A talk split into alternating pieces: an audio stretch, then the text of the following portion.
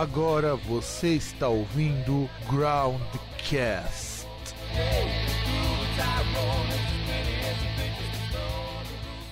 They don't wanna make you love me now. They don't wanna make you love me now. They don't wanna make you love me now. Baby, let me love you. They don't wanna make you love me now. They don't wanna make you love me now. They don't wanna make you love me now.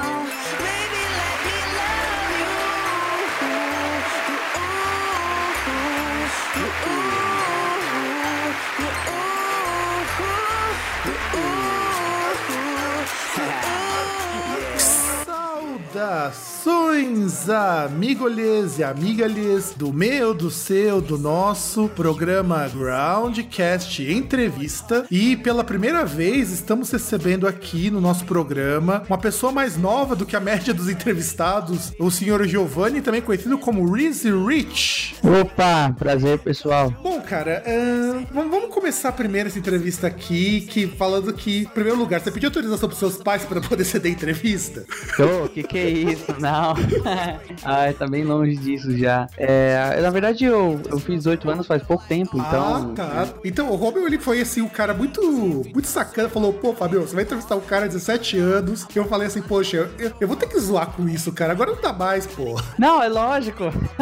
o Robin nem pra me avisar disso, nem pra me avisar que você já é maior de idade, já pode falar umas bobagens. Então, seja bem-vindo ao nosso programa Groundcast Entrevista. E. Pô, prazer estar, estar por aqui. Muito obrigado também pelo convite, né? Não, a gente sempre convida artistas é, que são, assim, vamos dizer, mais underground. Eu acho que é importante dar um espaço para todo mundo. E pela primeira vez, até, até porque não por falta de vontade da minha parte, mas sim por falta de oportunidade, estamos entrevistando um artista de hip hop, o que para mim é muito legal também. Sim, sim, pelo que eu vi, é, parece ser um, até um pouco novo, né? É, aqui pro programa. Ah, com certeza. É, a bem da verdade, pro programa, a gente. Como eu posso dizer? A gente gosta mais. Gosta, não que a gente gosta mais, mas é o que aparece mais pra gente, até por conta de uma série de outras coisas, é mais banda de metal, esse tipo de coisa, mas. Ah, sim, sim. Tenho conhecimento, na verdade, eu. É, a gente vai, durante a entrevista, acabar conversando sobre isso. Mas é. Eu, as, minhas, as minhas primeiras influências musicais vieram do heavy metal. Olha que legal, é bom saber disso, bom saber disso. Então, já que você já começou falando sobre isso, explica então, Giovanni, como que você começou no mundo da música? É, quem te influenciou? O que, que você estudou? Quem você teve que bater? Enfim, abra seu coração pro mundo. É.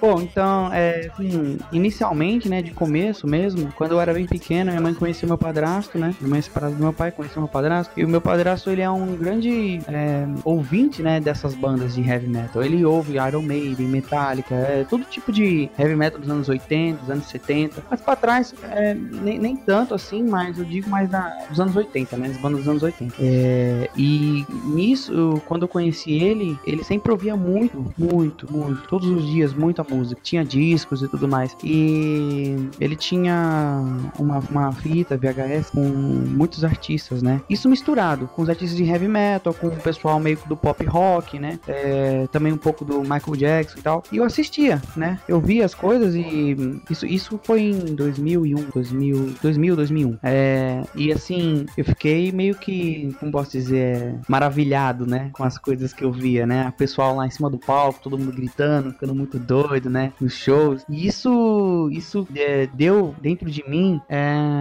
a vontade de querer ser igual eles, né? Querer ser um rockstar, né? Que é, é o sonho de muita gente, né? Mas é. E assim, quando, quando eu vi é, os artistas fazendo aquele, aquilo, né? Deixando as pessoas felizes, porque essa é a minha. A, eu, eu enxergo, me enxergo é, como missão é, dentro da música trazer felicidade, né? Trazer alegria, né? Fazer a pessoa pular, fazer a galera curtir a música, né? Fazer a galera dançar. Então, assim, é... estilo musical nunca foi um tipo de problema para mim, entendeu? Coisas assim. Tanto que minha banda favorita é o Pantera, por exemplo, mas eu canto hip hop, né? Não, é, então. mas assim, é... eu então comecei a tocar meu primeiro instrumento musical quando tinha 8 anos, foi um violão, né? Comecei a tocar violão e tal. Mas o que eu queria mesmo era tocar guitarra. Então, é, é, eu não sei, é, acho que toda criança, ela mais quer tocar uma guitarra, né? Pelo menos, pelo menos na, na minha época, né? Quando eu, eu via a galera falando, nossa, quero tocar guitarra, cara, fazer solos de guitarra, ser, ser igual o Slash, né? Ser igual o Zack Wild ou caras assim, né? E quando eu era criança, eu, eu via isso e falava assim, putz, mano, eu preciso tocar guitarra, cara. Eu não aguento mais tocar esse violão, esse violão chato, tá Mas só depois de muitos anos que eu fui aprender que o violão é essencial para poder aprender a tomar, tocar guitarra. Então, assim, é, eu fui aprendendo e tal. É, depois de dois anos aprendendo sozinho, né, a fazer, né, é, tocar o violão, eu fui entrei numa aula de guitarra. Isso no interior de São Paulo, em Jaú. É, comecei a fazer as minhas primeiras, meus primeiros estudos, né, de guitarra e tal. Eu achei maravilhoso aquilo, né. E conforme os anos foram passando, eu comecei a evoluir, né. Tanto que eu entrei em aula de piano também, fiz aula de piano, né, fiz curso de guitarra, fiz curso de guitarra durante seis anos. Então, aula de piano durante dois anos. Então, assim, é, eu fui me evoluindo, né? Eu fui ouvindo as coisas e fui conhecendo estilos novos. É, na verdade, o que a banda que me fez é, querer ter esse sonho, né? Ter essa vontade de ser um cantor famoso e tudo mais, que na época era uma loucura pra minha mãe, né? No caso, uh, foi o Foo Fighters. O Foo Fighters é. Eu, eu quando eu assisti o videoclipe deles, Learn to Fly, foi, foi, a, foi a música que fez eu querer correr atrás desse sonho meu, né? E assim, eu fui aprendendo tal. Fiz banda aqui em São Paulo quando eu vim pra cá, isso em 2009. É, a gente, né, trocou experiência tal, eu, pessoal da banda. É, isso foi a minha primeira banda, né? Na verdade, a gente é, não tinha, não era conhecido, não era nada disso, a gente só fazia um somzinho é, atrás de casa, né? Geralmente na, na lavanderia mesmo, né? É, o pessoal pegava umas latinhas, começava a bater igual bateria, entendeu? Esse tipo de coisa. e a gente fingia que a gente tava fazendo isso, né? Uma coisa muito doida. É... E conforme os anos foram passando, eu comecei a me aperfeiçoar cada vez mais em questão de composição musical, questão de arranjo musical e, e tudo isso, né? Eu fui aprendendo durante os anos. É... Mas, é, infelizmente, a minha banda acabou tendo uma recaída, né? O pessoal queria fazer um estilo de música que não era, na verdade, a minha vontade, né? Porque a gente tinha começado a fazer thrash metal, né? E eu era vocalista, eu fazia, eu fazia as gravações das guitarras tal, fazia a composição de todos, todos os instrumentos musicais. É, e eles queriam fazer um metalcore, né? Queria mudar o estilo, né? Ouviram muito Project 46, é, John Wayne, né? Essa, essas bandas aqui, né? Do Brasil. É, e esse não era o nosso projeto inicial, né? Então a gente teve um conflito, né? Eu acabei sendo retirado da banda. É, nesse meio tempo eu já tinha aprendido a fazer produção musical, então eu comecei a me dedicar na minha produção musical de hip hop. É, comecei a fazer as minhas letras, né? Que eu canto em inglês. É, e assim, estamos aí, né? Estamos hoje aqui. Eu sou produtor musical, faço produção musical, faço produção musical para funk, faço para hip hop, é, faço para pop, faço para eletrônica é, e eu faço as minhas produções musicais. Agora, né? Tá começando a vir mais, né? Depois de muitos anos, depois de fazendo muito show de graça, né? Muito show em locais onde, por exemplo, tem uma situação muito precária em questão de sonorização. Assim, é um horror. Tem que ser sincero com você. Já toquei em cada lugar que é, é, é uma loucura mesmo, entendeu? Você não ouve nada da sua voz. Torna você tem que fazer como se fosse um rock entendeu? E é isso que eu sempre faço. Quando eu vou fazer um show, não interessa para mim qual seja a situação da casa, se vai pouca pessoa, se vai muita pessoa, eu sempre tento dar o melhor show possível pro ouvinte, né? Então, é, estamos aí hoje em dia, né? Não, o que eu, assim, acho bastante interessante é porque esse tipo de fala, esse tipo de problema, ele é comum para muito, muito artista que eu entrevisto, de tocar em lugares ruins, de tocar em lugares que são impróprios para tocar, por assim dizer. Mas aí eu, aí eu fiquei curioso com uma coisa: como que você saiu do thrash metal e foi se embrenhar no hip hop, foi se embrenhar no punk? O eletrônico eu nem falo nada porque eletrônico você tem muita gente metal que produz coisa eletrônica. Mas como que você saiu desse meio e foi parar em algo totalmente diferente? É, é mais ou menos assim. É, eu sempre gostei do thrash metal e tudo mais, mas antes da minha mãe conhecer meu padrasto, é, o meu pai ouvia muitos artistas de hip hop, né? Tanto como Tupac, Dog, Eminem. É, e eu já gostava disso antes, né? Mas eu acho que o que me leva a querer fazer música, querer gostar da música, é a energia que a música me passa. Então, assim, para mim, isso para mim, dentro do meu coração, eu como pessoa, como artista, sinto as mesmas vibrações emocionais no thrash metal ou no heavy metal que eu sinto no hip hop, entendeu? Então, assim, é, para mim é um conceito de contar uma história na música, né? É, é, são os grooves, os gingados, né, da música. É isso que faz eu amar música, entendeu? Então, assim, a galera que chega e fala,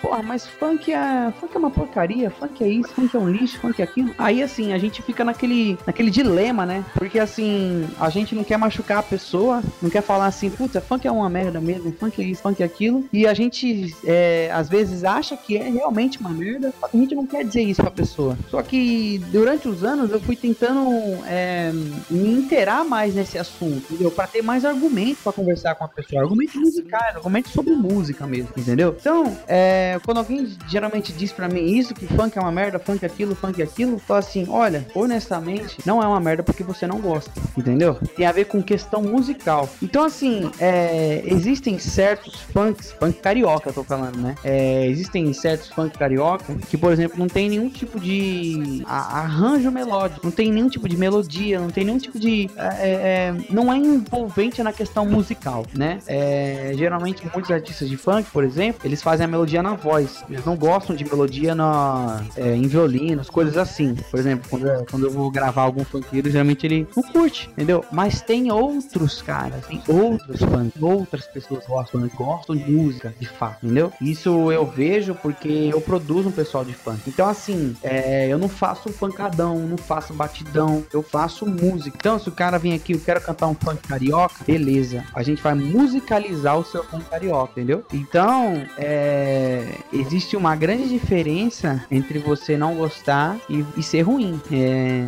e assim, eu de ir pro tra do thrash metal para o hip hop é uma coisa que eu senti dentro de mim. Eu achei que era momento, entendeu? Eu achei que era hora de eu me evoluir, né? Conhecer lugares novos, conhecer uma cultura nova, conhecer é, caminhos novos, né? Conhecer é, um novo jeito de composição, um novo jeito é produção musical, né? Porque assim, é, na musicalidade, as músicas são basicamente a mesma coisa. O que muda é, é, é, é o conceito da música, né? Então, geralmente, quando eu ia fazer, compor ou fazer alguma coisa thrash metal, eu começava com um riff, né? Um riff de guitarra bem legal. Eu pegava a guitarra e fazia um riff bem legal. Geralmente, um tom abaixo, né?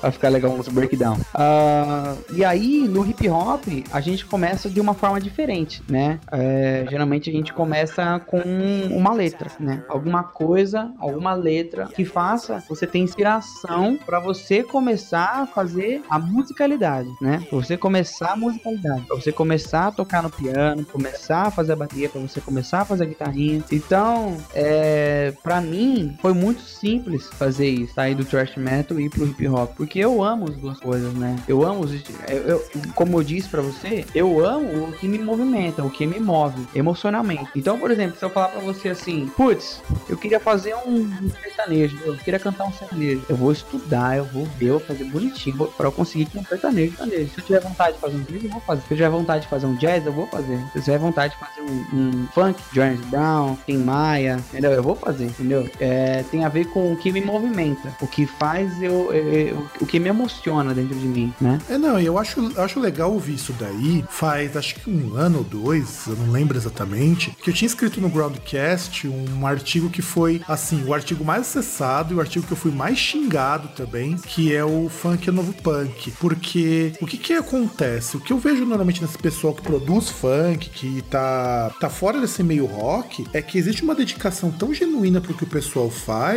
que eu não vejo isso hoje em bandas de metal. Então, a, a transição de de repente você sair do metal e procurar um outro horizonte, talvez trouxe também essa vontade de fazer algo diferente. E tem saído uma galera diferente de um tempo pra cá que, a despeito das letras não seria lá grande coisa, estão buscando inspiração em outros momentos. Eu lembro até quando eu vi a Bior, quando ela discotecou lá num, num setlist maluco dela, ela colocou dois artistas de funk daqui de São daqui de, do Brasil. Um que foi o MC Brinquedo e outro que foi o Bin Laden, assim, no mesmo set. Então, quer dizer, eu achei isso maravilhoso. Eu, por mais que eu não seja um grande fã de funk, eu admiro muito quando isso acontece, porque pra gente parar um pouco para pensar que será que não tem alguma coisa aí? O Slash, o Slash não, o Flea do Red Hot Chili Peppers, o cara tá ouvindo MC Guimê tava tirando as músicas do cara no contrabaixo. Falei, poxa, eu tava pegando um cara que é fudido. É, então, é, é, é, é assim, é, o que acontece realmente, eu tenho que ser sincero com você, que a popularidade de um hip hop, de uma música eletrônica e de um funk é maior do que a popularidade do heavy metal. É meio que fato, né, hoje em dia na questão fonográfica, indústria fonográfica. Um, mas assim, é, como você mesmo disse, existem alguns amantes de heavy metal, né, um pessoal que gosta de heavy metal e produz eletrônica, por exemplo, certo? Um, e isso explica que é, uma pessoa, por exemplo, dizer que o artista ele se vende, por exemplo, digamos assim, para um outro estilo musical que dá mais dinheiro do que outro, que elas estão erradas, entendeu? Porque é, vamos, vamos pegar um exemplo, talvez que seja até meio interessante aqui, que nem você mesmo disse do Flea do Red Hot Chili Peppers, tirando as músicas do MC Guimê no baixo, entendeu? Porra, o som do Red Hot Chili Peppers não tem nada a ver com o MC Guimê, tá muito longe de ser, entendeu? Muito longe, anos milhões de luz. E o cara gosta, entendeu? E o cara tava tirando as músicas dele. Então, assim, é... Não, e não só isso, e não, e não só isso. Você pega o próprio Flea, de repente ele fala que ele curtiu, e você tá pegando um músico que o cara tem ah, décadas de carreira, não pode nem dizer, são décadas de carreira. Ele é um músico excepcional, e de repente o cara curtiu, ele ouviu, tava ouvindo lá na música, colocou de fundo, falou: Ó, ó como isso aqui é legal. Aí foi lá, e assim, é uma coisa que pra ele devia ser ridícula, de tão simples, não é verdade? É, é. Ah, por exemplo, a simplicidade da música é o que atrai cada vez mais o povo a querer gostar da música, né? Porque assim, é, como você pode perceber, uma coisa que às vezes me irritava um pouco dentro do heavy metal, dentro da cena heavy metal. Geralmente os caras queriam fazer um solo virtuoso de 10 minutos.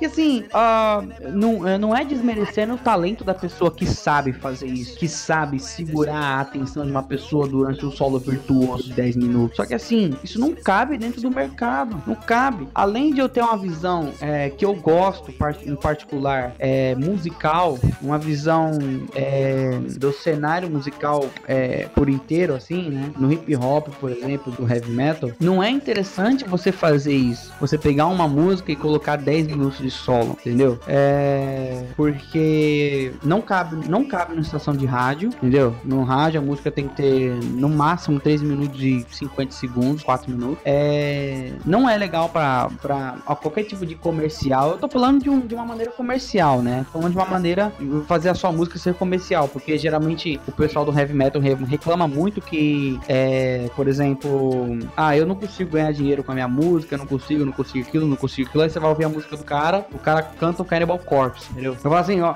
cara, honestamente, você gosta disso, você gosta de fazer isso, e você tem que continuar fazendo isso. Mas se você quer ganhar dinheiro, não é assim, entendeu? Então, assim, é por isso que eu, que eu sempre entro nesse, nesse, nesse, nesse papo, né? Que muita gente reclama, que, por exemplo, muita gente chegou em mim e falou assim mesmo: Ah, você provavelmente só mudou de estilo porque você sabe que um dá mais dinheiro do que o outro. Só que assim, é, não tem nada a ver, entendeu? Isso vai de mim, vai do conceito de cada pessoa, entendeu? Tem gente que saiu de um estilo para ganhar mais dinheiro mesmo, entendeu? E isso é problema dele. Tem gente que saiu do estilo porque gosta do outro também, entendeu? Eu não consegui achar pra cantar heavy metal e fazer hip hop, entendeu? Então eu saí de um para ir pro outro. E isso a gente vai aprendendo conforme a nossa vida vai passando, entendeu? Tem tanta gente que para de fazer um estilo musical e vai fazer um outro estilo, nada a ver, entendeu? Diferente pra caramba. Uh, por exemplo, vamos pegar de exemplo um produtor musical, Rick Rubin. Rick Rubin que é, fez produção musical pro Slayer, Metallica, foi fazer produção musical pro Eminem. Ué. Pois é, pois é. E o Rick Rubin, inclusive o Rick Rubin, como você mesmo disse, ele é um cara que precisa pagar as contas também. Você tem, você tem ótimos produtores na, na Europa, principalmente, que só produzem heavy metal, mas assim, quando a gente fala de questão de dinheiro, eu, eu, eu sempre bato nessa mesma tecla que se você quer realmente ser músico comercial, você tem que fazer algumas concessões. E uma delas é justamente a questão de você fazer uma coisa que seja mais palatável. E caso você queira ser músico, vou fazer outra coisa, siga em frente que vem dinheiro com o tempo, sim, mas é mais demorado. Tanto que, sim. Sim, exa exatamente. É, sim, eu não, eu não posso desmerecer também é, bandas que são de heavy metal e conseguem ganhar dinheiro com o tempo, né? É, demora um pouco mais, porque você tem que. Porque são, são, são menos pessoas. São menos pessoas, menos, desculpa. É, são menos pessoas que gostam desse estilo musical. E elas estão em picos diferentes do mundo. Então você tem que pegar todas essas pessoas, todas elas, e fazer o seu grupo, fazer a sua base de fãs. O que, levou, o que demora mais tempo, leva mais tempo. Agora, o hip hop é um estilo de música que qualquer pessoa. A, a, é, é, a maioria da massa mundial curte. A maioria das pessoas no, no, mundo inteiro gosta de eletrônica, gosta de hip hop. E não só, não é a maioria, é muito triste, mas não é a maioria que gosta de heavy metal. Entendeu? Não, é, é porque assim, é, por exemplo, isso quando, quando eu cantava aqui no Brasil, né? Ah, vinha uma banda de, de dos Estados Unidos cantar aqui, sei lá, vamos dar de exemplo Black Veil Brides ou coisas assim, do do new, do new metal, não, desculpa, do metalcore, né? Isso do metalcore. Vinha cantar aqui, o ingresso era 250 reais. Todo mundo queria assistir a banda. Aí beleza. A minha banda, pessoal, é, todo mundo que, é, é, né? Que eram várias bandas que tocavam com a gente, é, nos barzinhos, né? No Cerveja Azul, todos esses bares assim. É, custava 10 reais o ingresso. Ninguém queria ir. Pois é, não, eu já eu, eu tenho casos, tenho amigos, inclusive, que até hoje continuam nisso. E eu acho assim, acho importante que as pessoas elas vejam que o fazer música é uma coisa bastante complexa. Assim, lógico que você tem as exceções que validam a regra, né? Por exemplo, não é todo mundo que é que nem um Mike Patton que se o cara gravar ele cagando na privada, ele vende disco pra caramba. Ninguém, ninguém é que nem o Trent Reznor, que o Trent Reznor dá um foda-se pra indústria musical e o cara consegue viver só das apresentações que custam uma grana violenta para serem feitas. E assim, não é, não é todo artista que consegue chegar nesse patamar de dar o dane-se. E isso que eu acho legal. E aí, já que você falou que já tocou nesses lugares que são assim lapidares aqui de São Paulo, Cerveja Azul principalmente, são lapidares, me diga, o que aconteceu de mais bizarro na época que você tinha banda e nos shows que você já fez, ou alguma coisa que você produziu também que, que deu uma boa, deu uma história no mínimo inusitada. Ou bizarra, ou estranha, ou que você, hoje você dá risada, mas que no dia foi tenso. Abra seu coração, olhe na lente da verdade e diga qual dessas histórias que você guarda da, da maneira mais bizarra do mundo. É, eu, bom, algumas coisas aconteceram, né? É, sem dúvidas. Por exemplo, é, eu já tive um episódio onde eu tava cantando em cima do palco e eu acabei me machucando muito sério, né? Eu pulei de um lugar muito alto e eu machuquei meu, eu machuquei meu calcanhar, né? Mas eu continuei cantando. Eu fui só depois que eu vi meu calcanhar tava roxo. Eu tinha, tinha torcido muito meu calcanhar, muito mesmo. Eu fiz uma coisa muito maluca. É, eu já esbarrei em instrumento musical de todos os, todo o pessoal atrás de mim, entendeu? Esbarrei na bateria, caiu o prato, caiu é, os caras tocando lá. Eu, eu mesmo, por exemplo, já é, como eu, eu, eu, eu vou, olha, vou falar isso aqui agora, viu? Mas é Mas é, é assim, eu tava cantando, né? E eu acabei esquecendo a letra da minha música, né? Isso não, a gente tava. E, é, e, era na época do thrash metal, né? E só que a, a, a, a, diferença é que assim, na hora lá, é, como ninguém entendia o inglês, né? Ninguém, entre aspas, né? Porque a galera entendia, assim. A galera ali entendia. Tinha uma galera ali embaixo que entendia o inglês, tinha uma galera, galera que não entendia. Aí que eu fiz? Eu tinha esquecido a letra, né? Falei assim, mano, bora no Embrosmation, tá ligado? Aí vem.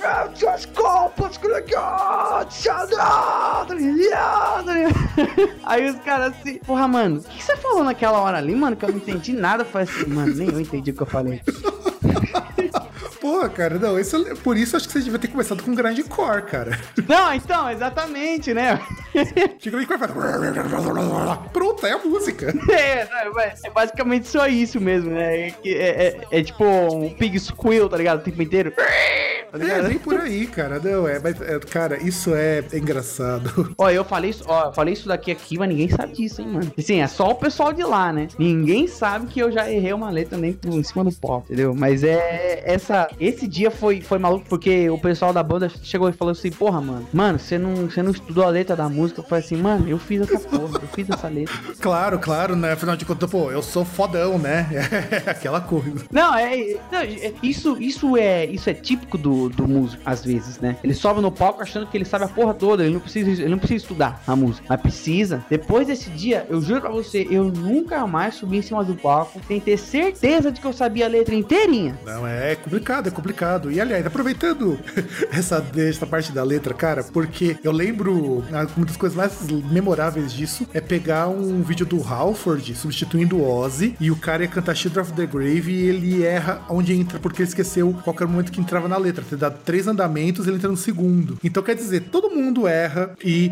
Nossa, isso foi pesado. Não, não, isso, isso, isso daí é, é, é, Mas assim, vale como experiência porque uma hora a gente vai esquecer mesmo. Tem músico que canta com a letra na mão. Eu já vi cara cantando com letra na mão. Eu achei assim muito bizarro. Não, a, a, assim, é, tem uma galera que tem meio que vergonha, né? Mas eu acho super. Pô, meu, é, olha, são 15 letras pra você lembrar, cara. São 15 letras, são 20 letras pra você lembrar. Porra, meu, é, né? Eu acho assim, até. É, eu até dou mais respeito ainda. O cara, ele, ele sabe, ele tá. Ele, ele sabe que ele, que ele não.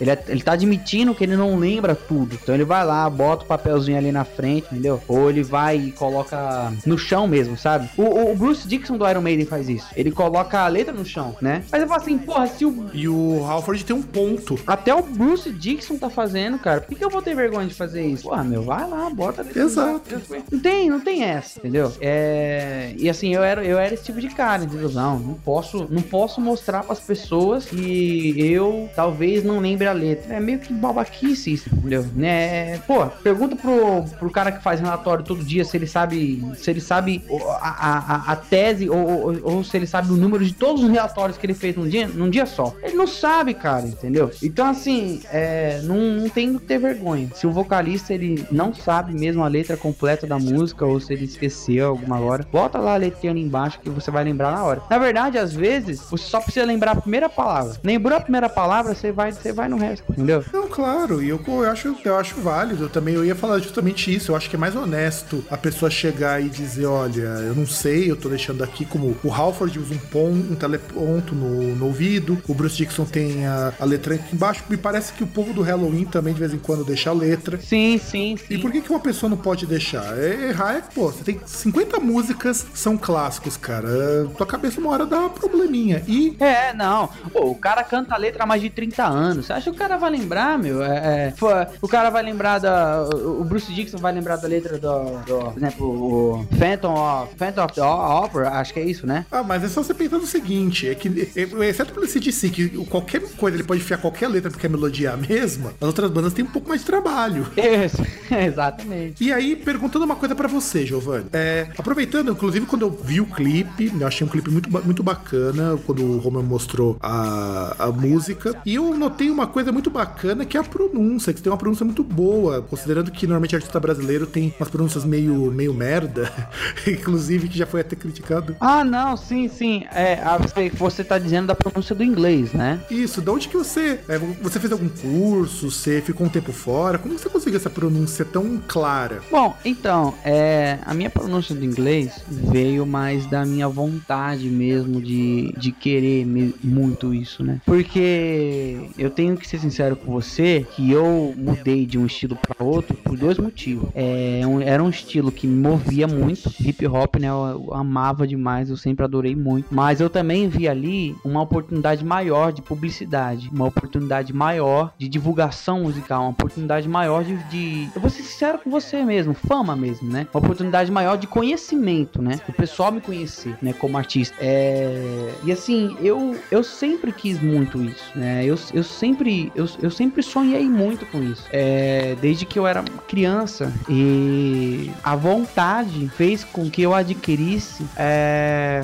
digamos assim, né? Um certo tipo de. É... Como eu posso dizer? Aperfeiçoamento é... mais, mais, mais adequado, né? Do inglês. Então, assim, eu sempre treinei muito sempre assisti muito filme, sempre ouvi muita música em inglês. É, a maioria das vezes não entendia nada que eles estavam falando, né? Lógico, como qualquer, qualquer um que não, não sabe inglês. Uh, mas aí, isso foi há mais ou menos uns 7 ou 8 anos atrás, um professor meu de história chegou para mim e falou assim: Olha, se você quer aprender uma outra língua, você tem que esquecer que você sabe uma. Então, é, o que que eu fiz? Eu fiz o que ele falou para mim. Eu olhava para as coisas e olhava o nome em inglês. Eu não olhava o nome em português. Então, eu olhava, por exemplo, para a mesa e falava That's a table. Isso é uma table, né? Isso é uma mesa. Eu olhava para as coisas e pensava no nome em inglês. Eu esquecia tudo que era em português e pensava só no nome em inglês. Tanto que, se eu não sabia o nome de alguma coisa em português, em, em inglês, eu ia no dicionário e procurava lá até saber. E eu falava em voz alta o nome daquela coisa em inglês várias vezes, várias vezes, várias vezes, várias vezes, várias vezes, várias vezes, várias vezes. Então eu olhava pra cama, pensava em bed, olhava pro chuveiro, é, eu olhava pra, uh, olhava pra caixa de som, olhava pra, pra janela, window.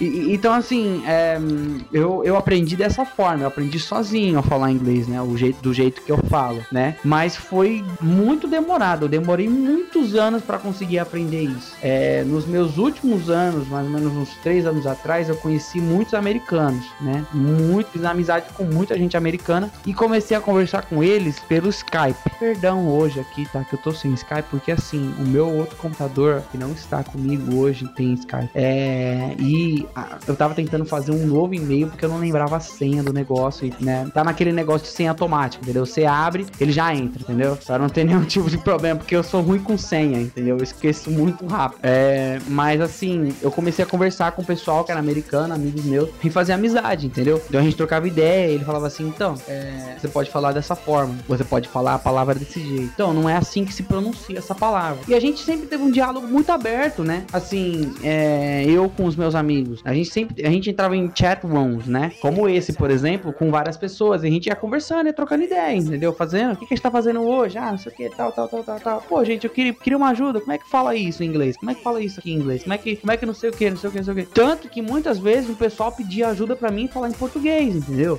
Eu não, não entendo nada sobre português, pô, me ajuda um pouco, entendeu? Porque lá nos Estados Unidos eles acham que nós brasileiros falamos espanhol, mas nós não falamos espanhol, nós falamos português. Eles acham que nós falamos espanhol por causa dos latinos aqui, né, que tem do nosso lado. Argentina, Chile, uh, Peru e tudo mais, né? Então, assim, acaba confundindo muito o americano. Então, muitas vezes eu tive que dizer pra um cara que, assim, é o seguinte, nós não falamos espanhol, nós falamos português, né? Aí os caras ficavam tipo, porra, meu, caramba, nossa, vocês falam nada a ver, nossa, e eu aqui aprendendo espanhol, achando. Tanto que teve um cara que um dia me abordou em espanhol. E eu falei assim pra ele: olha, a gente, a gente não fala espanhol, entendeu? Aqui a gente, a gente fala português, né? O cara, porra, você fala português, não acredito, cara. Pô, eu sei, eu sei espanhol. Ele falou, eu sei espanhol, cara, mas português eu não sei, cara. Pô, e aí, como é que eu faço? Né? Aí fica, né, fica complicado, né? Mas isso foi durante os anos. Conheci muita gente e, e treinei sozinho, né? A falar inglês e acabei adquirindo é, uma coisa meio excepcional, né? É, não, eu acho legal ouvir esse tipo de coisa, porque porque, assim, mas isso que você tá falando do americano, quando eu fui para os Estados Unidos no ano passado, ou melhor dizendo, em 2014, quando eu fui para os Estados Unidos, é, eu lembro que a primeira vez que eu fui, acho que lá no, foi lá no museu onde você tem lá o Cine da Liberdade, lá na Filadélfia, o segurança começou a olhar para mim e como é, dá para perceber que o cara, quando você não é americano, porque por mais que eu seja branco, eu não sou branco igual eles, é aquilo que o meu irmão fala quando você vê em qualquer, qualquer país do norte, do hemisfério norte, você percebe que por mais branco que você seja, você não é branco igual eles, então eles percebem que você é diferente. O cara, quando eu falei espanhol pra ele, eu falei, cara, uh, I can't speak Spanish. E o cara ficou, ficou preocupado. Ficou, ah! O cara ficou preocupado. Eu falei, poxa, meu Deus, eu falo, não falo espanhol, cara. E assim, foi, foi interessante, porque é bem assim mesmo, por a visão de estrangeiro, nós falamos espanhol e eu, eu dava muita risada quando uma amiga minha falava meu nome, porque enfim, falar Fábio em inglês é uma coisa muito difícil. Giovanni você ainda consegue porque você tem muito italiano nos Estados Estados Unidos. Sim, sim. Geralmente o meu amigo, o meu amigo mesmo, americano, ele me chama de Giovanni ou ele me chama de Rizzy, né? Rizzy ou Giovanni. Porque agora, agora você imagina para falar Fábio, saía umas coisas que eu dava, eu dava muita risada. Eu falei, eu falei, até falei uma vez pra uma moça, amiga minha, falei, olha, eu acho muito, muito, muito engraçada a forma como vocês pronunciam o meu nome, porque não é uma coisa muito comum lá nos Estados Unidos. E, e é bem assim mesmo. Eu acho legal, porque um amigo meu também aprendeu inglês dessa forma, ele joga muito Xbox, então então, ele direto tá conversando com gente de outros países e ele foi forçado a aprender inglês assim. E isso, isso eu acho uma coisa bacana porque é, eu não gosto muito daquela coisa de ah, que basta querer para você poder fazer as coisas, porque eu sei que as coisas não funcionam assim. Mas se você tem a oportunidade, tem recursos para aprender, você pode falar com outra pessoa, você pode estudar, você tem tempo para isso, tem que aproveitar mesmo, porque é, não é todo mundo que consegue ter contato com estrangeiro. Eu tenho contato com estrangeiro direto por conta do site, porque eu fiz curso fora, eu dou aula de língua inglesa, então eu, tenho que saber isso. Se eu não souber isso, eu passo fome, então é, eu, eu, eu tenho recursos para poder aprender isso daí. Agora, essa, às vezes o pessoal tem muito mais recursos do que eu e você, poxa, eu, eu conheço gente que tem possibilidade de uma vez por ano ir pra Disney. Eu não consigo fazer isso. É, loucura, não é. E assim, essas pessoas não sabem nada de, de um segundo idioma, então eu me incomodo bastante com esse tipo de coisa. Então, é, é, é, é mais incomoda mesmo, né? Porque tem gente, por, ah, o cara fala, por, chega, por exemplo, tem muitos amigos meus que já foram inúmeras vezes pra fora do Brasil e eu não fui uma. E eu falo melhor do que eles. Então, assim, aí o cara fala assim, porra, mano, mas como que você fala desse jeito? Olha, existe uma coisa que se chama força de vontade. É, eu juro para você, o melhor baterista do mundo, sabe onde ele tá? Ele tá na Paulista com panela. Não é brincadeira, é sério. O cara que consegue tirar o som de panela parecido com o som de Mark Portnoy, velho, sério, é, é, na, na, moral mesmo, cara. Esse é o cara, esse é o cara, entendeu? Então, assim, é, eu, eu aprendi inglês sozinho, eu aprendi inglês pesquisando sozinho, né? Eu aprendi inglês. É, isso também foi um pouco de influência do meu padrasto. Meu padrasto já falava inglês há muito tempo, né? E eu sempre quis saber o que as pessoas falam nas músicas. Eu queria saber o que eles estão falando, né? Então eu tive que aprender, né? E essa, esse jeito que eu falei para você, de você esquecer que você sabe uma língua e, e fazer a outra, é uma coisa que funciona muito e funcionou muito bem para mim. Porque agora, quando eu ouço alguém falando inglês comigo, eu converso. Eu não fico pensando o que, que é aquilo que ele tá falando para mim em português. Eu só converso, simplesmente converso, entendeu? E funciona, né? Porque é como se você ativasse uma outra parte do seu cérebro. Uhum. E é isso aí mesmo. É, inclusive, quando eu estou conversando em inglês ou quando eu tô tentando arranhar um pouquinho do francês, eu preciso fazer essa. A gente chama isso em linguagem de interchange. Você trocar, porque não dá para você pensar no, no, nos dois idiomas ao mesmo tempo. Quer dizer, dá para fazer isso, mas só pessoas excepcionalmente muito boas em linguagem ou tradutores que são treinados para isso, tradutor intérprete, que conseguem fazer isso daí. Eu não consigo, eu acho muito difícil, porque eu não tenho treino. Eu precisaria de anos de treino para poder fazer isso. Eu tenho uma amiga que ela é intérprete, ela inclusive é intérprete português-alemão, ela faz isso muito bem, eu bato palma porque eu, é muito difícil. E aí, uh, primeiro, por, por que você decidiu ter esse nome artístico, uh, Reese Rich? Ah, o, o Rich, é assim, o meu nome verdadeiro, ele é Giovanni Reese, Giovanni Reese, né, Reese, esse é o nome mesmo da minha família, do meu avô e tal, italiano. É, e nos Estados Unidos eles têm muito esse negócio de gangster, né? I'm a gangster, and things like that, you know what I mean? Tipo, coisas assim. E aí eu conversava com os meus amigos americanos e eu falava assim, pô, eu preciso de um nome da hora, né? Aí ele tinha um amigo meu que falou assim, seu nome Rizzi é um nome meio, meio mafioso, né? Meio italiano, assim, né? Eu falei assim, não, é um nome italiano, não significa que seja mafioso. aí ele falou assim pra mim, não, então, mas o que eu tô querendo dizer é que assim, Rizzi é um negócio legal, por que você não coloca Rich depois, entendeu? Vai ficar um negócio meio que, como posso dizer, né? Entre aspas, aqui no Brasil o pessoal ia dizer ostentação, né? Porque rich é rico. Então, assim, é, eu peguei o nome meu, né? Que era verdadeiro. O nome Era não, ainda é, né? É, meu nome, exatamente. Ainda é meu nome mesmo. E coloquei o Rich depois, que eu gosto do Rich, eu gosto desse negócio de rico. Só que assim, eu sempre tento explicar que o rico no meu nome não é rico de dinheiro, é rico de inteligência, rico de, de sonhos, rico de vontade. É uma riqueza de alma, não é riqueza financeira. Não, tá certo, eu acho, eu acho muito justo. Até porque, senão daqui a pouco vai virar o. O, o, o Ricardo Rico, ficaria uma coisa meio esquisita, né? É, isso mesmo, né? Ricardo Rico. Ricardo Rico ia ficar uma coisa meio. Ou Riquinho Rico, Ou né? Riquinho Rico. Rico Riquinho, né? Isso, isso. Que na verdade. Rich Rich. Rich Rich, né? que é, é, o trocadilho mais canalha do inglês.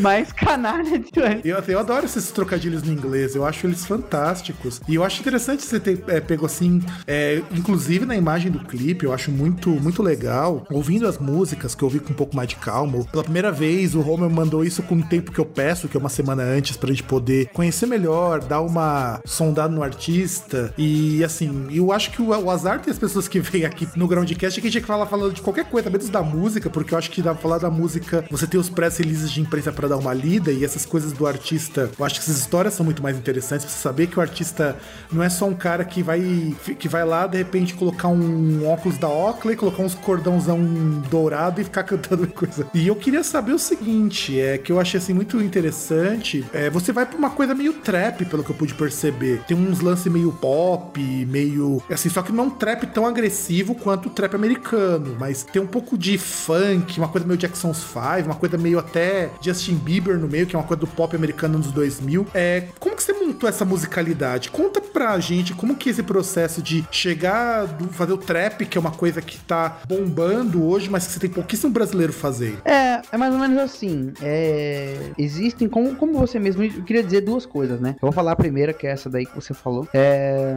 como você mesmo disse, o, o trap, né, é um negócio, um gênero, um gênero muito popular hoje, né, nos Estados Unidos. Mas é o seguinte, é, o trap, ele não, ele não é um, um estilo de, de música onde você canta. O trap, ele é um estilo de música que é um derivado do dubstep. O trap, que aqui no Brasil as pessoas acham que é trap, chama na verdade drill, drill music. Drill music foi é, inicialmente gerado em Chicago, em Chicago, nos Estados Unidos. É, do drill music, as pessoas começaram a pegar alguns pequenos aspectos do drill music e colocar dentro do dubstep, entendeu? Do dubstep. Então, o produtor musical de trap music, por exemplo, o que, que ele faz? Ele pega um grave muito forte e mistura com alguns aspectos de drill music, vira o trap. Uh, mas quando, quando tem alguma pessoa cantando na música, já não é mais trap, é drill, drill, D-R-I-L-L, drill mesmo, né? Inclusive, inclusive esse drill não é derivado do, do techno de Chicago, porque eu lembro que algumas coisas do, do drill que eu escutei, algumas batidas lembram muito o técnico, o técnico que eles fizeram lá que chama de Chicago Style ou alguma coisa assim. Sim, sim, muito bem, muito bem. Exatamente nesse ponto que eu tava querendo chegar.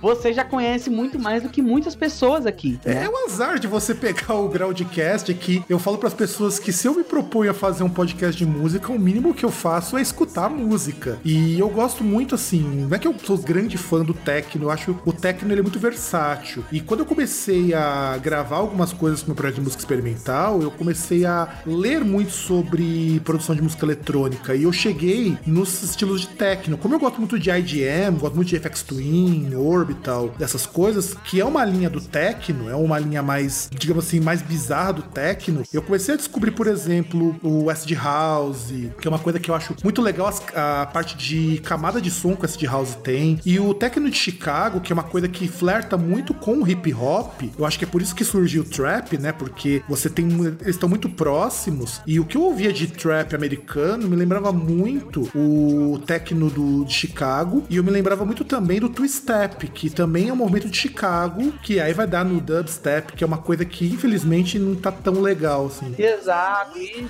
mesmo. Muito você você já definiu tudo. É, é exatamente isso mesmo. Uh, um dos um dos artistas, por exemplo, mais populares de drill music é um, Chief Keef, o Soulja Boy faz muito hoje também. Chief Keef, você conhece Chief Keef? Isso, eu conheço. Sim, sim. Então assim, é, é, é, esses são os verdadeiros artistas, entre aspas, né, de trap, né, que a galera aqui no estado no, no Brasil chama. Uh, então assim, é, aí você, você, você também mencionou algumas músicas minhas serem muito pop, né, um negócio um pouco mais eletrônico, um negócio mais Justin Bieber e tudo mais. Uh, vamos lá. Para fazer esse EP de cinco músicas, que no caso é você ouviu, né, as músicas, é, isso foi mais ou menos dois anos atrás. Eu tava começando a produzir o meu, meu primeiro disco, um disco oficial mesmo, que vai ser lançado em 2016 agora, né? 2016. Ah, e assim, é, o que que eu fiz? Eu precisava de músicas para lançar. Eu precisava lançar algumas músicas. Então eu selecionei, sim, das minhas músicas que eu achava que não se encaixavam no meu disco. Das minhas músicas que eu achava que seria, não seria interessante pro disco. Não tem o mesmo poder, não tem o mesmo, não tem a, mesmo, a, a mesma é, força que as outras músicas, né? Não tem o mesmo grau de produção que as outras músicas, né? Então o que eu fiz? Eu peguei essas cinco músicas e fiz um EP. Então, essas cinco músicas que você ouviu, que, que estão como Turn It Up, número 1, um, Money Money, número 2, Wish My Homies, número 3. Número 4, Love You. E número 5, Never Give Up. São as minhas músicas que é, não tem um, não tem um grau de produção muito elevado, né? Então, assim, é, eu não tive muito tempo, muito tempo para conseguir produzir elas de uma forma melhor. É, então, assim, eu, eu a, a, as, as músicas que eu tenho no meu EP, elas variam muito. Tem uma que é drill, que é um trap drill, né? Que a galera, a galera pode falar do jeito que elas quiserem, entendeu? Contanto que elas conheçam a música, tá ótimo. ah, justo, acho muito justo. É, então, exatamente. Então, assim, é, tem a minha primeira música, é muito eletrônica, né? É uma coisa bem eletrônica, bem EDM mesmo, né? É, isso eu peguei de influências de artistas como David Guetta, né? E tudo mais. A minha segunda música é um hip hop meio gangsta, né? Que é Money Money. É uma coisa meio mais do cenário de Los Angeles mesmo, né? Mas é Bay Area Music, né? Bay Area de, de, de Oakland, é, é, Santo Antônio, esses lugares, né? Uh, a minha outra, a, as, essas duas músicas, né? A segunda e a terceira música são dessa área, né? De Los Angeles, Califórnia. A minha, a minha, a minha terceira, a minha, minha quarta música, ela é uma influência um pouco mais de Justin Bieber, Justin Timberlake, uma coisa assim, né? Tanto que eu começo o meu, meu, tanto que eu começo o, o refrão bem melódico, né? Como você pode perceber, bem melódico. Você mesmo tocou, essa foi, foi a música que tocou agora, né? Como entrada do, do Groundcast, né? Um, e a última música é o Drill Trap, né? Um negócio bem pesado. Então, assim, eu sempre vario muito. Mas isso é porque eu quero tentar atingir o mesmo público buscando uma, uma um, um novo leque, né? Uma coisa nova. Porque, assim, o pessoal que for no show, eles sabem que eles vão ouvir, que eles vão ouvir. Então, assim, o cara vai no show e gosta de cinco músicas que eu vou tocar. Cinco das músicas que ele gosta são todas de trap ou todas de drill. Ou ele vai no meu show e ele gosta de duas músicas que vão tocar, que é um estilo mais Bay Area, que é um estilo mais Los Angeles. Ou o cara vai no meu show e gosta de sete músicas que vão tocar, que é um negócio mais eletrônico, mais popzão. Ou o cara vai no show, entendeu? É mais pra a, a, conseguir mais público, né? Não ser um artista restrito, ser um artista mais versátil possível, entendeu? Assim, não, isso eu acho interessante, até, até justamente porque que eu tava até pensando nessa pergunta, porque, por exemplo, mesmo nas músicas mais drill, o que, que eu percebo, tem um toquezinho assim, bem de leve, sei lá, um, um baixozinho mais próximo do house, de repente você tem um, um synth pop numa, um começo aqui e ali, que é para dar uma, uma, harmonizada, e eu até, até achei interessante porque eu tava falando isso com o Romeu, né, o, o assessor de imprensa, e é engraçado porque a gente fala desses termos, eu percebo quanto que essas pessoas conhecem pouco da produção eletrônica. Eu fico assim impressionado porque eu conheço alguma coisa de produção eletrônica, embora o meu foco seja os ramos mais brutos. Eu gosto muito daquelas coisas mais puxadas pro experimental, alguma coisa do, do, trip, do trip hop, esse tipo de coisa que é o que me interessa mais, que eu, eu gosto muito. Legal. Mas assim, eu, eu, eu procuro conhecer o máximo de estilos possível, até porque aqui em casa, assim como você, eu também tive um pai que trazia de tudo. Então você imagina o que eu tenho aqui em casa de raça negra a Black Sabbath. É. Nossa! Você, você, você sente, então assim, é, oh. você precisa ver os extremos. Eu, meu pai tinha uns altos, altos pagodão, meu pai tocava de domingo quando ia cozinhar e assim.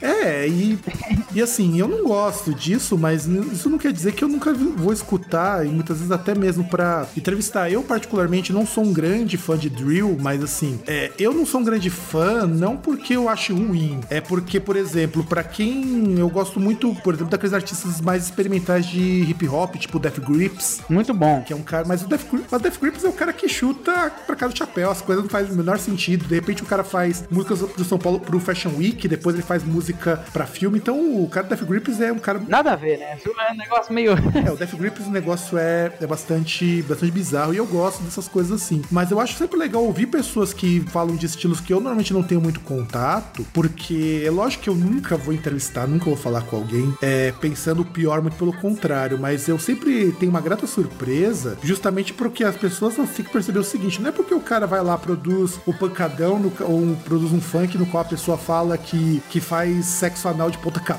cabeça que muitas vezes o cara não sabe o que tá fazendo. É, eu sempre falo que as pessoas que estão ganhando dinheiro para falar bobagem, essas pessoas são espertas, porque elas percebem que o que, o que os caras querem que os caras querem ouvir é bobagem, as pessoas querem ouvir é, que tá fazendo que tá fazendo quadradinho de oito, porque aquilo ali não que as pessoas vão fazer aquilo ou porque haja um interesse é, em sexualizar a coisa, não, porque as pessoas querem dar risada. É, é eu não acho que é o... Não, exatamente. É o tipo de música que move o contratante da casa, por exemplo, porque ele sabe que quem curte estilo de música bebe pra caramba. Então ele chama o artista, olha, ele vai beber bem, é, ele tá, ó, ele tá vendendo o show dele, a apresentação, e ainda vai vender bebida pra mim, entendeu? Então assim, a galera geralmente quando tá curtindo esse tipo de música, tá muito doida na balada. Já tá 3 horas da manhã lá e tão arrebentando. Exato, a pessoa não tá nem aí porque tá tocando, o cara quer só um ritmo que ela consiga. Não tá nem aí, cara, e vai só comprando, é, pode botar Red Label, vodka, aí vai, vai, vai, vai, vai comprando, comprando, comprando, comprando. Meu, não interessa o quanto que as, que as tecleiras do, do funk peçam, ou o quanto o MC Livinho peça, ou quanto qualquer MC peça, entendeu? Ele consegue cobrir os gastos só com a venda de bebida. Porque os caras bebem muito, bebem muito. Meu, pra você ter uma ideia, porque eu conheço isso, eu conheço amigos que vão e eu já fui, já, já participei de muito, uh, muitos rolês assim, né, com o pessoal, com os amigos meus.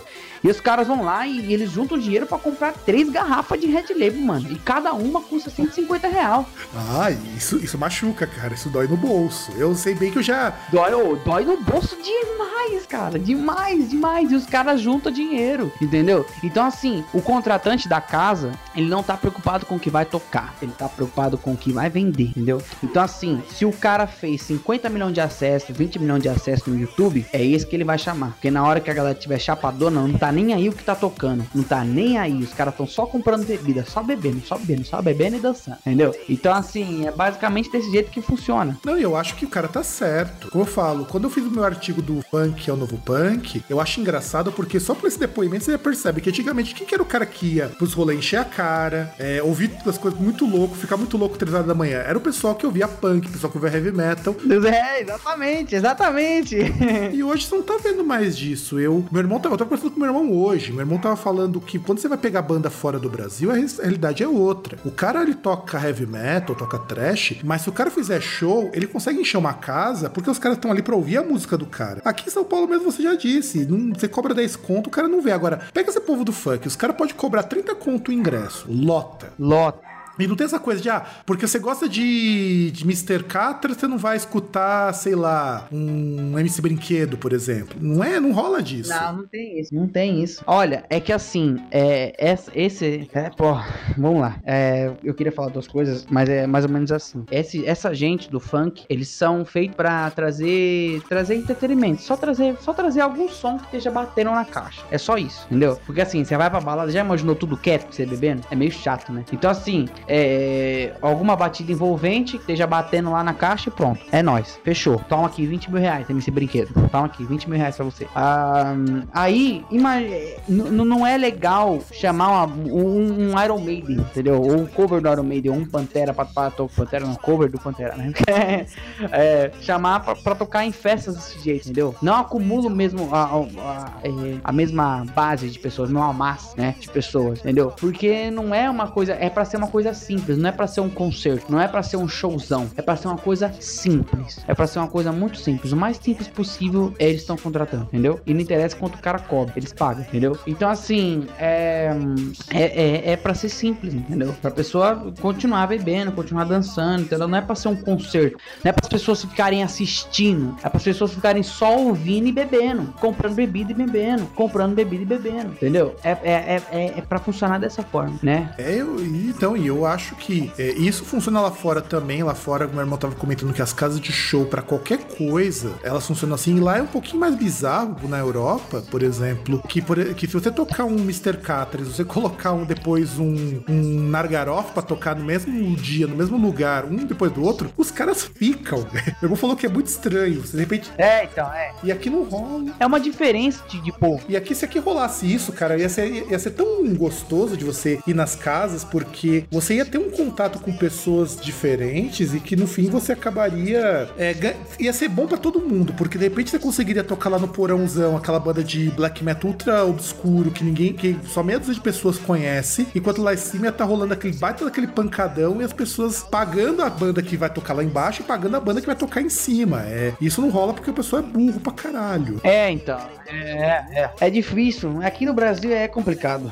É complicado. Esse tipo de coisa é. Bom, senhor Giovanni, é... nosso tempo já tá esgotando, porque afinal de contas, a nossa entrevista ela vai ela poderia se estender por muito mais tempo, mas eu acho que assim é... é foi muito legal. Eu gostei bastante de ter conversado contigo. Eu simplesmente achei que para uma numa, entrevista, eu sempre falo isso para todos os músicos. Eu gosto muito das entrevistas com músicos que são músicos atuantes, não aquela pessoa que de repente tá ali, é, eu quero ser o novo Iron Maiden, eu quero ser o novo Black Sabbath, que eu não acho que as coisas funcionam assim. E eu queria que você deixasse então um último recado pros nossos ouvintes do Groundcast, no nosso Groundcast entrevista de 2016. Manda bala, cara. É, bom, eu queria colocar aqui, é, fazer, colocar em pauta aqui uma coisa que é o seguinte: eu acho que os artistas hoje em dia, ou os artistas em geral, seja de artes visuais, seja de arte musical, qualquer arte, é, eles estão no mundo hoje em dia para trazer esperança para as pessoas, porque hoje em dia as pessoas estão muito sem esperança, né? Então, assim, é, a missão da minha música, o que eu quero passar na minha música, é que você nunca deve desistir dos teus sonhos, entendeu? Não importa o que aconteça, entendeu? Porque eu vivi dos dois lados da moeda, eu conheço mais ou menos como é, entendeu? Isso por causa da minha família, né? Então eu sei como é que é as coisas, é, e eu acabei aprendendo durante os anos que não interessa, entendeu? Se você não fizer, ninguém vai fazer por você, entendeu? Então, assim, é, eu, eu acho que se você quer fazer alguma coisa da sua vida e você acha que aquilo talvez não dê dinheiro para você, ou entre aspas, né? É, não interessa, não interessa, entendeu? Porque assim, a partir do momento que você acaba se tornando um mestre naquilo que você faz, você ganha dinheiro por aquilo. Então, o, o dinheiro não é o, o não é o que você tem que atingir. Você tem que correr atrás do seu sonho, entendeu? Os seus sonhos são importantes. Você pode mudar o mundo. Você pode fazer acender a faísca de dentro de uma pessoa que irá mudar o mundo, entendeu? Então, assim, por exemplo, é, eu não, ah, não tenho vontade de, de mudar o mundo ou fazer coisas assim. O que eu tenho vontade mesmo de fazer é olhar para aquela criança, assim, no show, entendeu? O cara lá, isso porque eu, eu me vejo dessa forma. Eu lembro que eu, eu me senti dessa forma na primeira vez que eu vou assistir um show, entendeu? O artista olhou direto na minha, no meu olho. Ele olhou direto no meu olho. Então, assim, eu senti que eu, eu tinha uma conexão com o artista, entendeu? Isso diretamente. É, e eu decidi, depois daquele dia, que eu não queria desistir dos meus sonhos, entendeu? Então, assim, é, a minha vontade é fazer essa faísca brilhar, entendeu? É fazer essa, essa chama, né, queimar dentro da pessoa. A chama da vontade, a chama da força de vontade, a chama dos sonhos, entendeu? É a vontade de correr atrás dos seus sonhos e realizar aquilo mesmo, entendeu? E se sentir realizado. Porque a sua vida não é nada sem os seus sonhos. Tá certo, eu acho que é realmente muito importante. E, Giovanni, se as pessoas quiser te contratar para tocar naquele naquela, naquela festa onde tá todo mundo pelado, ou quiser contratar você para despedir de solteiro, o que, que tem que fazer para entrar em contato com o senhor? Bom, essa foi muito bom. ah, é, para entrar em contato comigo, é, vocês podem entrar em contato comigo pelo chat do Facebook, pelo meu e-mail, giovanni, com dois N's e E no final, ponto, R-I-Z-Z-I 2, arroba gmail.com, ou vocês podem estar tá se comunicando comigo pelo número de celular, ou, é, que é código de área 11 992 14 0081 992 14 0081. E todos os contatos então estarão aqui embaixo na descrição do, do podcast incluindo link para fanpage, link para outras coisas que possam ser necessárias. E é isso, querido ouvinte. Eu agradeço muito por você ter nos escutado até agora. Agradeço muito ao Giovanni pela participação. Um, um grandiosíssimo abraço e nos vemos na semana que vem. E tchau!